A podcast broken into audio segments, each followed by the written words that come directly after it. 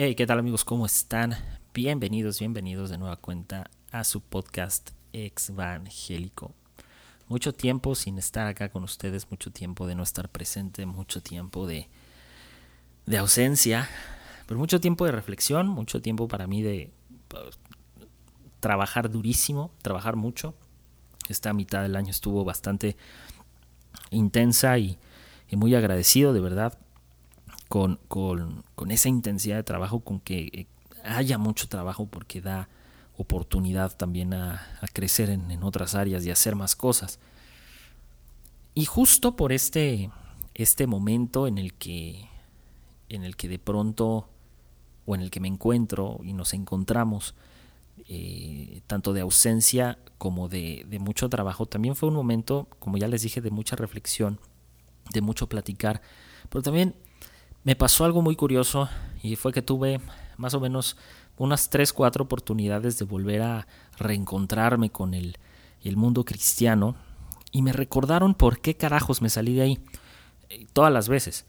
Eh, y, y, no solo eso, sino eh, navegando y nadando en el mundo de, de, Twitter, pues también me he encontrado con algunas de las batallas más épicas eh, sobre cristianismo, sobre cristiandad, eh, que me parecen, pues me parecen bastante divertidas, hasta en tanto no se emita algún pronunciamiento muy estúpido, pero eh, me parece muy curioso que justo el, en este mundo de Twitter, pues abundan justo de, demasiado, demasiado teólogo de cabecera eh, no, no, no, sé, no sé si llamarlos así, pero eh, mucha gente que, de, demasiados eh, teólogos con muchos libros leídos, con muchos estudios realizados en torno a la Biblia y a Dios y, y, y, dando puntos de vista que son controversiales evidentemente para algunas personas que no son tan eruditos como ellos y al revés.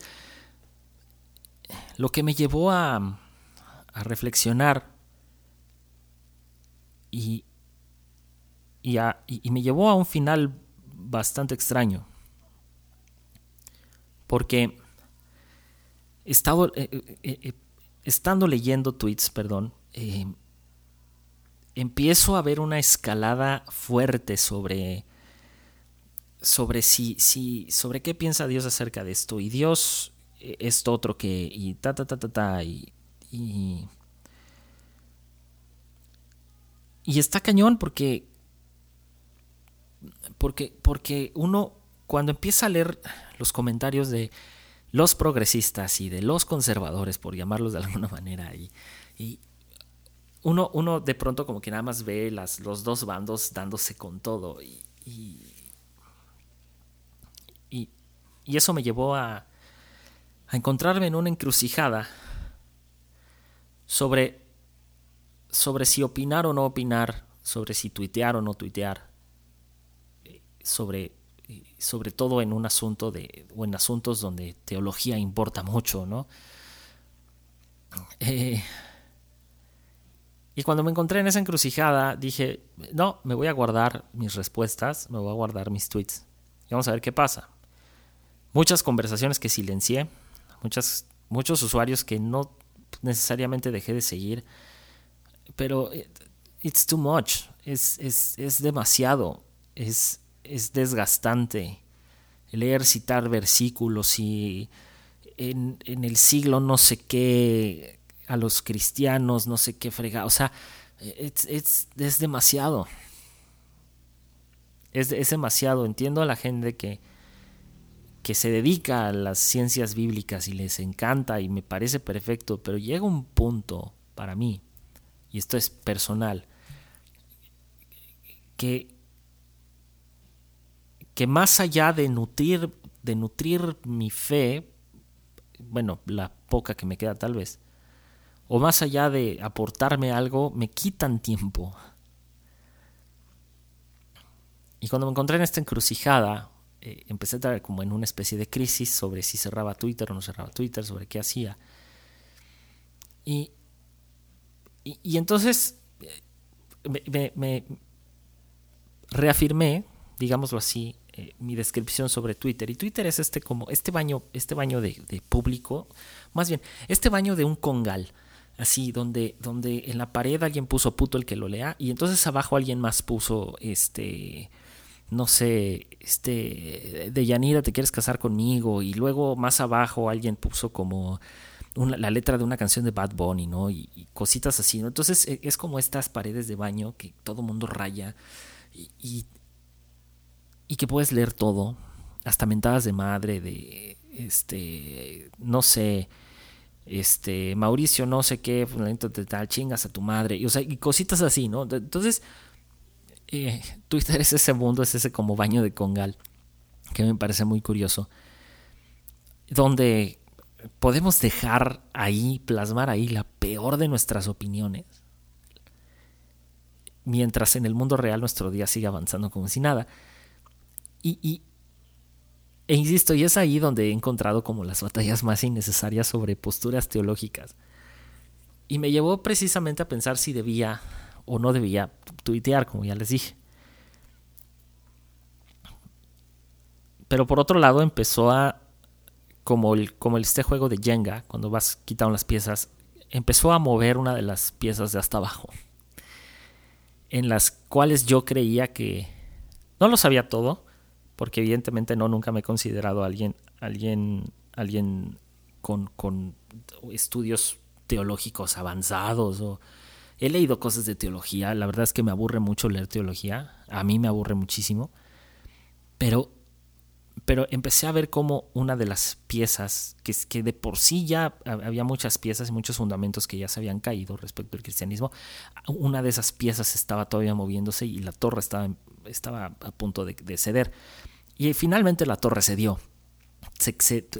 ese último bastión que me quedaba acaba de despedazar por completo todo. Y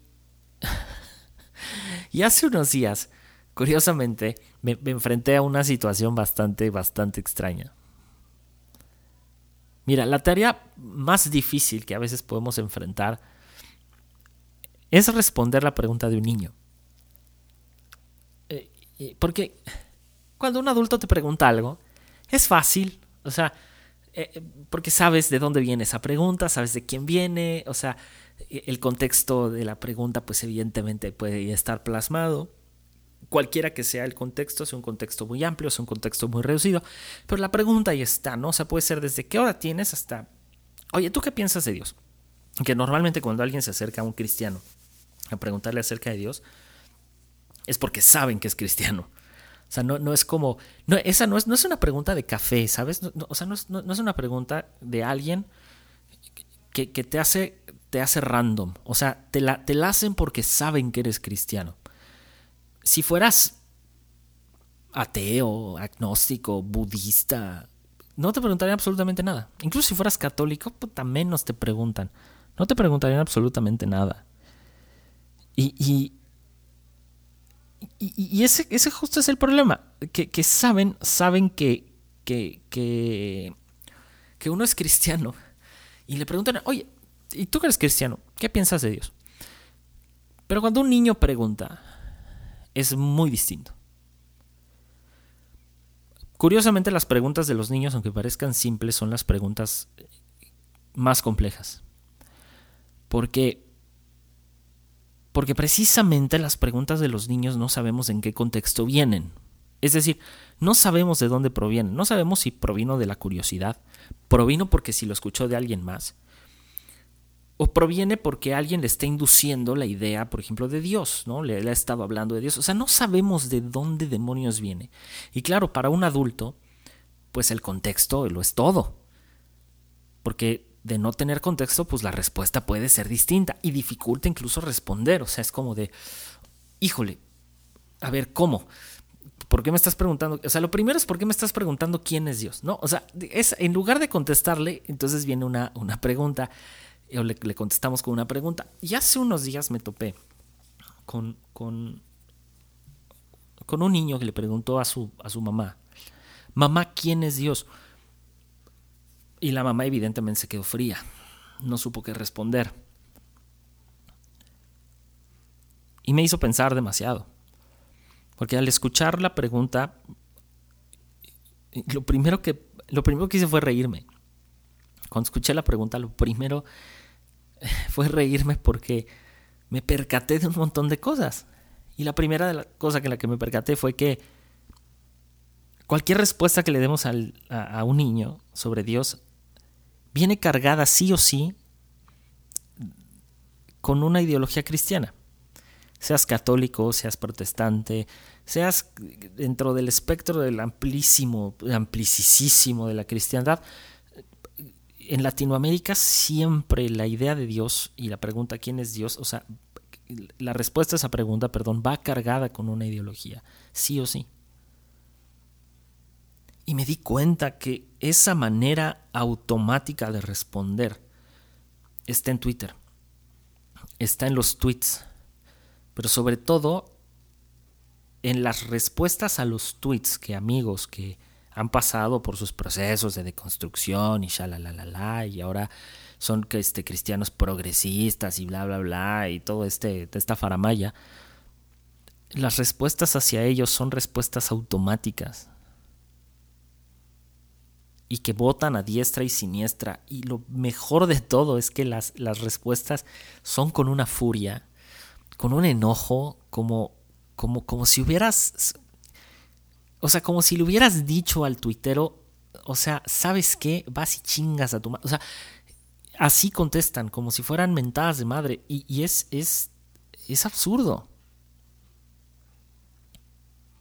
Durante este tiempo en el que he estado ausente aquí en el podcast, al ver esto, pero sobre todo ante mi incapacidad de poder responderle a un niño quién o qué carajos es Dios, tomé la determinación de morir a mi teología y de morir a la teología, de enterrar ese bagaje, porque ese bagaje hace que yo responda en automático. De, no, es que ese tal versículo se refiere a no sé qué, y es que el contexto, y es que la literalidad, y es que ta, ta, ta, y es que no sé qué.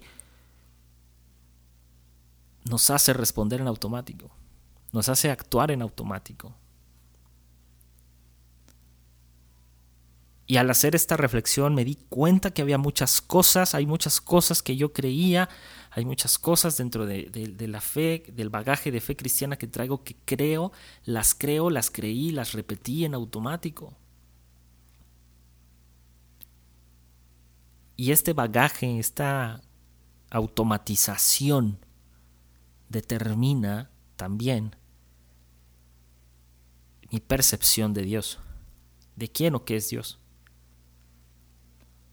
porque sigo atado a lo que alguien más me enseñó. Así debe de ser Dios. Mira, Dios es esto. Agarras una caja y aquí metes la gracia y metes el pecado y metes la resurrección y la crucifixión y el misterio de la Trinidad y metes y metes y metes y metes. Y entonces sacudes la cajita, la destapas y tarán, tienes a Dios. Y así no funciona.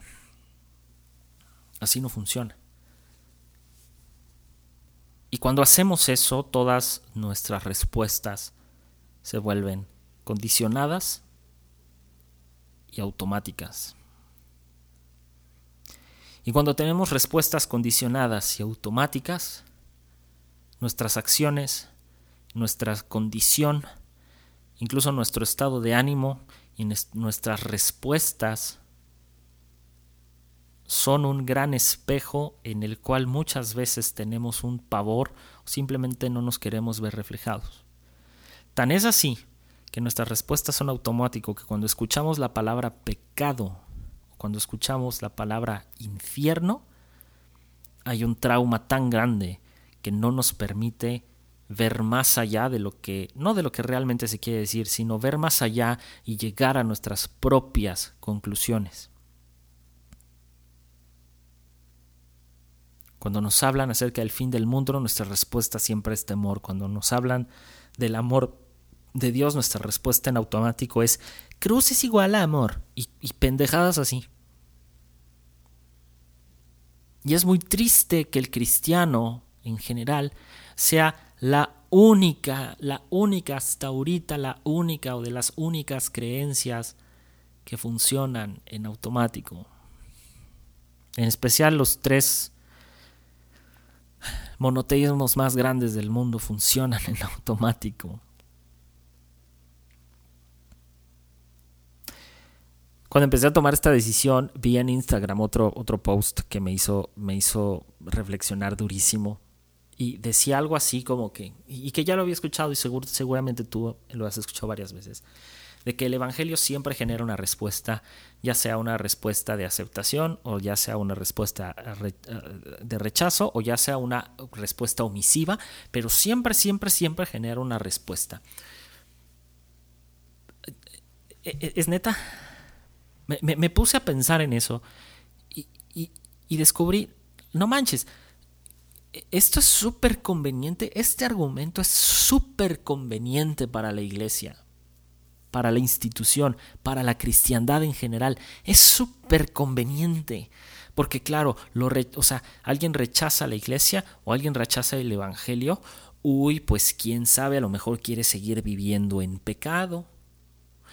Claro que cuando lo acepta vamos a hacer fiesta, el, el, cielo está de fiesta y pendejadas así también.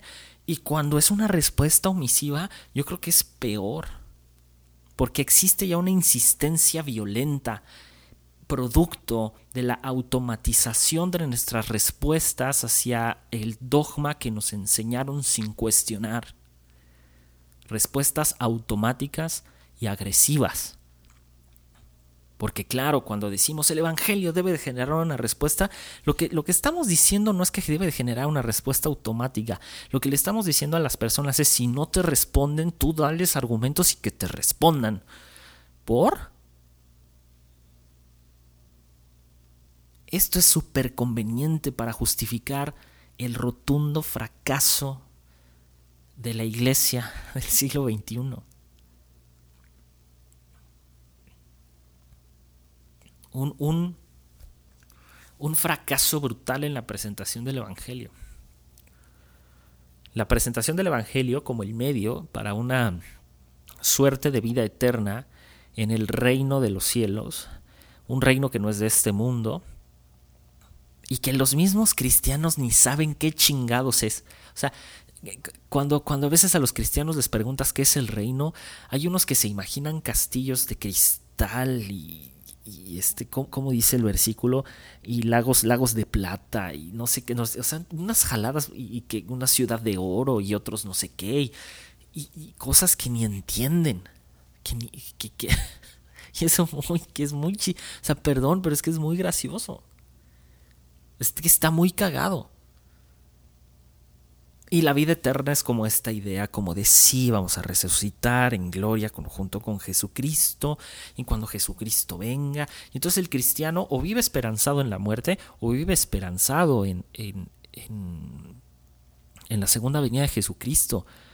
Cuando esas son las respuestas automáticas del cristianismo y cuando alguien llega y les dice, no, pues sabes que a mí no, no me convenciste, es como de, ¿qué? Como que no te convencí con las calles de oro y los mares de plata y los es como de güey no o sea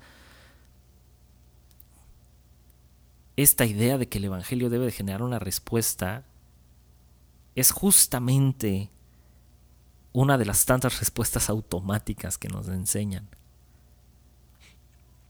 Perspectivas teológicas al respecto de que si debe haber una respuesta o no hay un montón y eso en eso no me voy a meter pero esta aseveración, personalmente, hizo que toda mi teología se desplomara como el juego de Jenga. Fue la última pieza que se quitó desde abajo y que hizo que toda la torre se cayera. Porque me hizo pensar que ahora resulta que un Dios que dice que es todopoderoso, que la Biblia por lo menos dice que es todopoderoso, está esperando de mi parte una respuesta. ¿Por? Yo creo que tiene cosas más importantes que hacer. Pero fuera de eso, como la humanidad es lo más preciado y lo más hermoso que Él ha creado, según la, la teología cristiana, según el cristianismo, pues que espere una respuesta o no de mi parte, pues también es, un, es una presión. Porque, híjole, ¿qué tal que yo todavía no estoy convencido y mañana Dios decide que me muero? ¿O qué tal si digo que sí, pero luego digo que no. O digo que no y luego digo que sí. O sea, cómo funciona.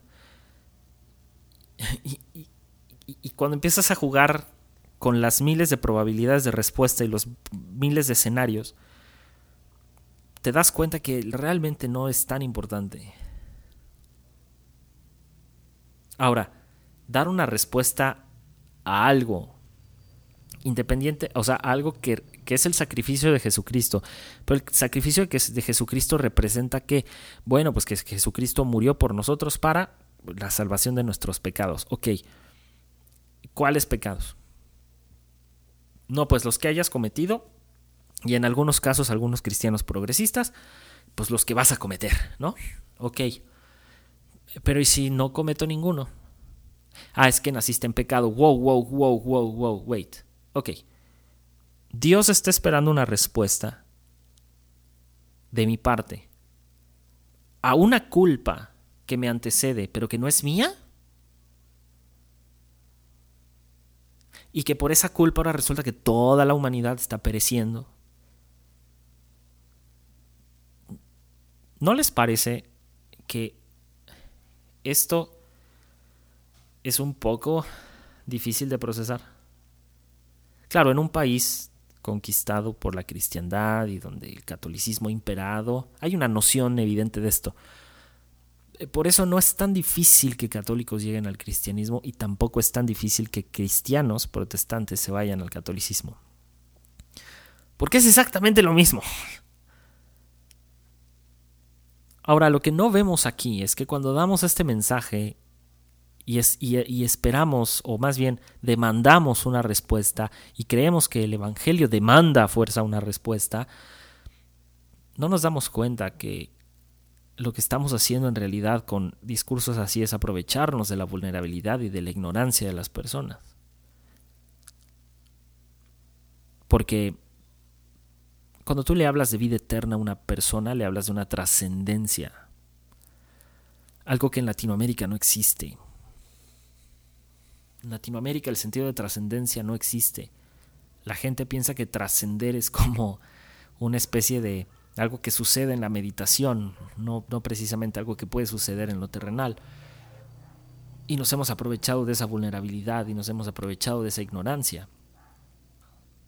Y la salvación, como en este caso, que demanda una respuesta, termina siendo como muchas otras cosas, incluso como la teología, incluso como, como los grandes teólogos, como citar a grandes teólogos, frases de grandes teólogos, frases de grandes filósofos incluso, pues termina siendo un producto, pero en específico la salvación termina siendo un producto que se adquiere a base de temor, a base de coacción y de coerción.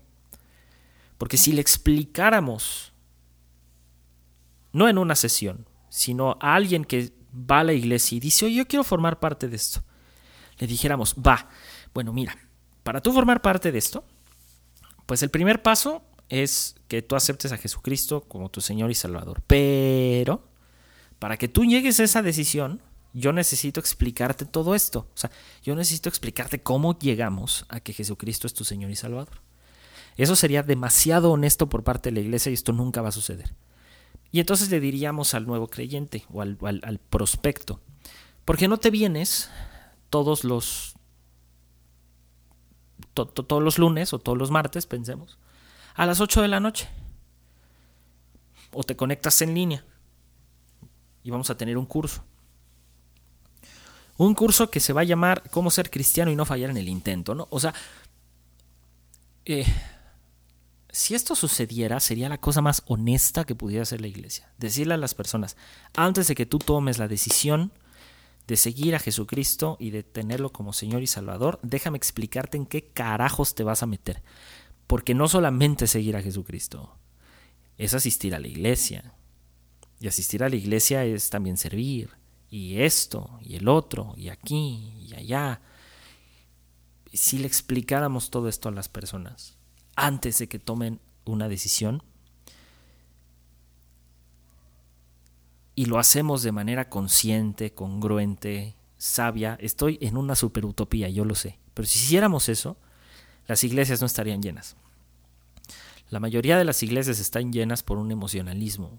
Y ya lo hemos hablado aquí un montón de veces. La salvación termina, termina siendo un producto al cual yo le tengo que dar una respuesta inmediata, ya sea un like, un follow o un unfollow. Y nunca se ha tratado de eso. Cuando este niño preguntó quién es Dios, descubrí que mi respuesta era automática.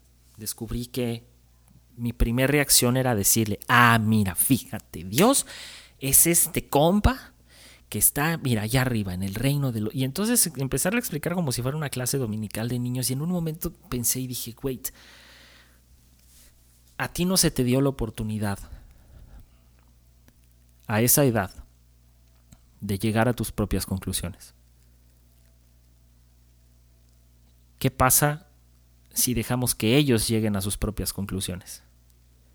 ¿Qué pasa si en lugar de contestarle quién es Dios, le preguntáramos, ¿tú qué piensas? Y entonces viene una de las, para mí, de las oportunidades más cruciales que un ser humano puede tener, y es comenzar a cuestionarse de cualquier cosa. Pero entonces, ¿cómo le vamos a enseñar a nuestros niños?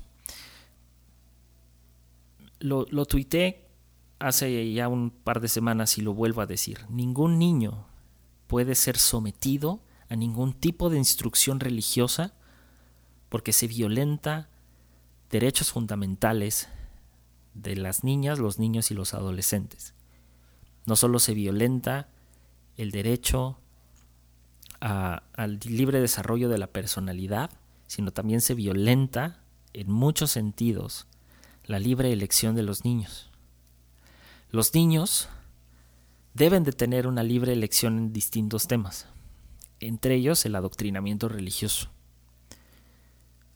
Niños que son criados por sus padres bajo esquemas religiosos, a lo mejor no van a presentar ningún daño, ningún trauma, a lo mejor sí,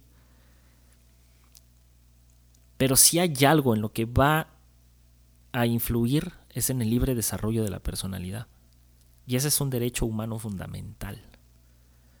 Fundamental. Lo mismo con las personas. Decir que el Evangelio siempre genera una, o debe de generar una respuesta transgrede justamente el libre desarrollo de la personalidad. ¿Por qué? Porque estás esperando de mi parte una respuesta hacia algo a lo que a lo mejor ahorita no tengo respuesta o a lo mejor nunca voy a tener una respuesta. Y si hoy por hoy a mí, que ya me han representado el Evangelio en estas dos últimas ocasiones, para mí no tener una respuesta fue lo mejor, fue la mejor decisión. Porque no es que uno no esté convencido, lo que pasa es que a uno no necesariamente se le necesita convencer.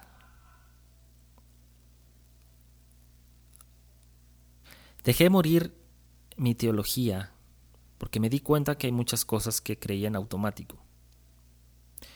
A pesar de que ya las había estudiado, a pesar de que había leído autores, había demasiado en automático. Pero decidí morir a mi teología en el momento en el que no pude responderle a un niño de manera adoctrinada y de manera automática. Decidí morir a mi teología en el momento en el que la pregunta de un niño ajeno, de un niño al que no conozco,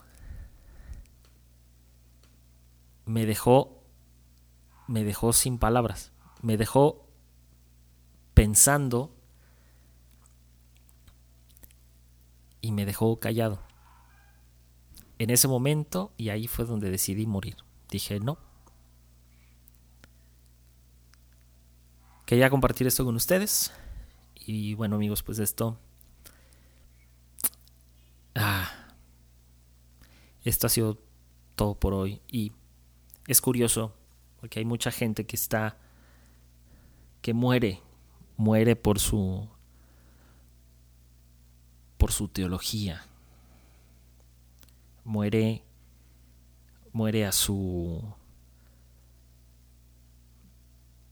o más bien está, como, como, como lo, sí, existe, existen demasiadas personas dispuestas a morir en defensa de su teología, pero nadie muere a su teología para, para defender al otro.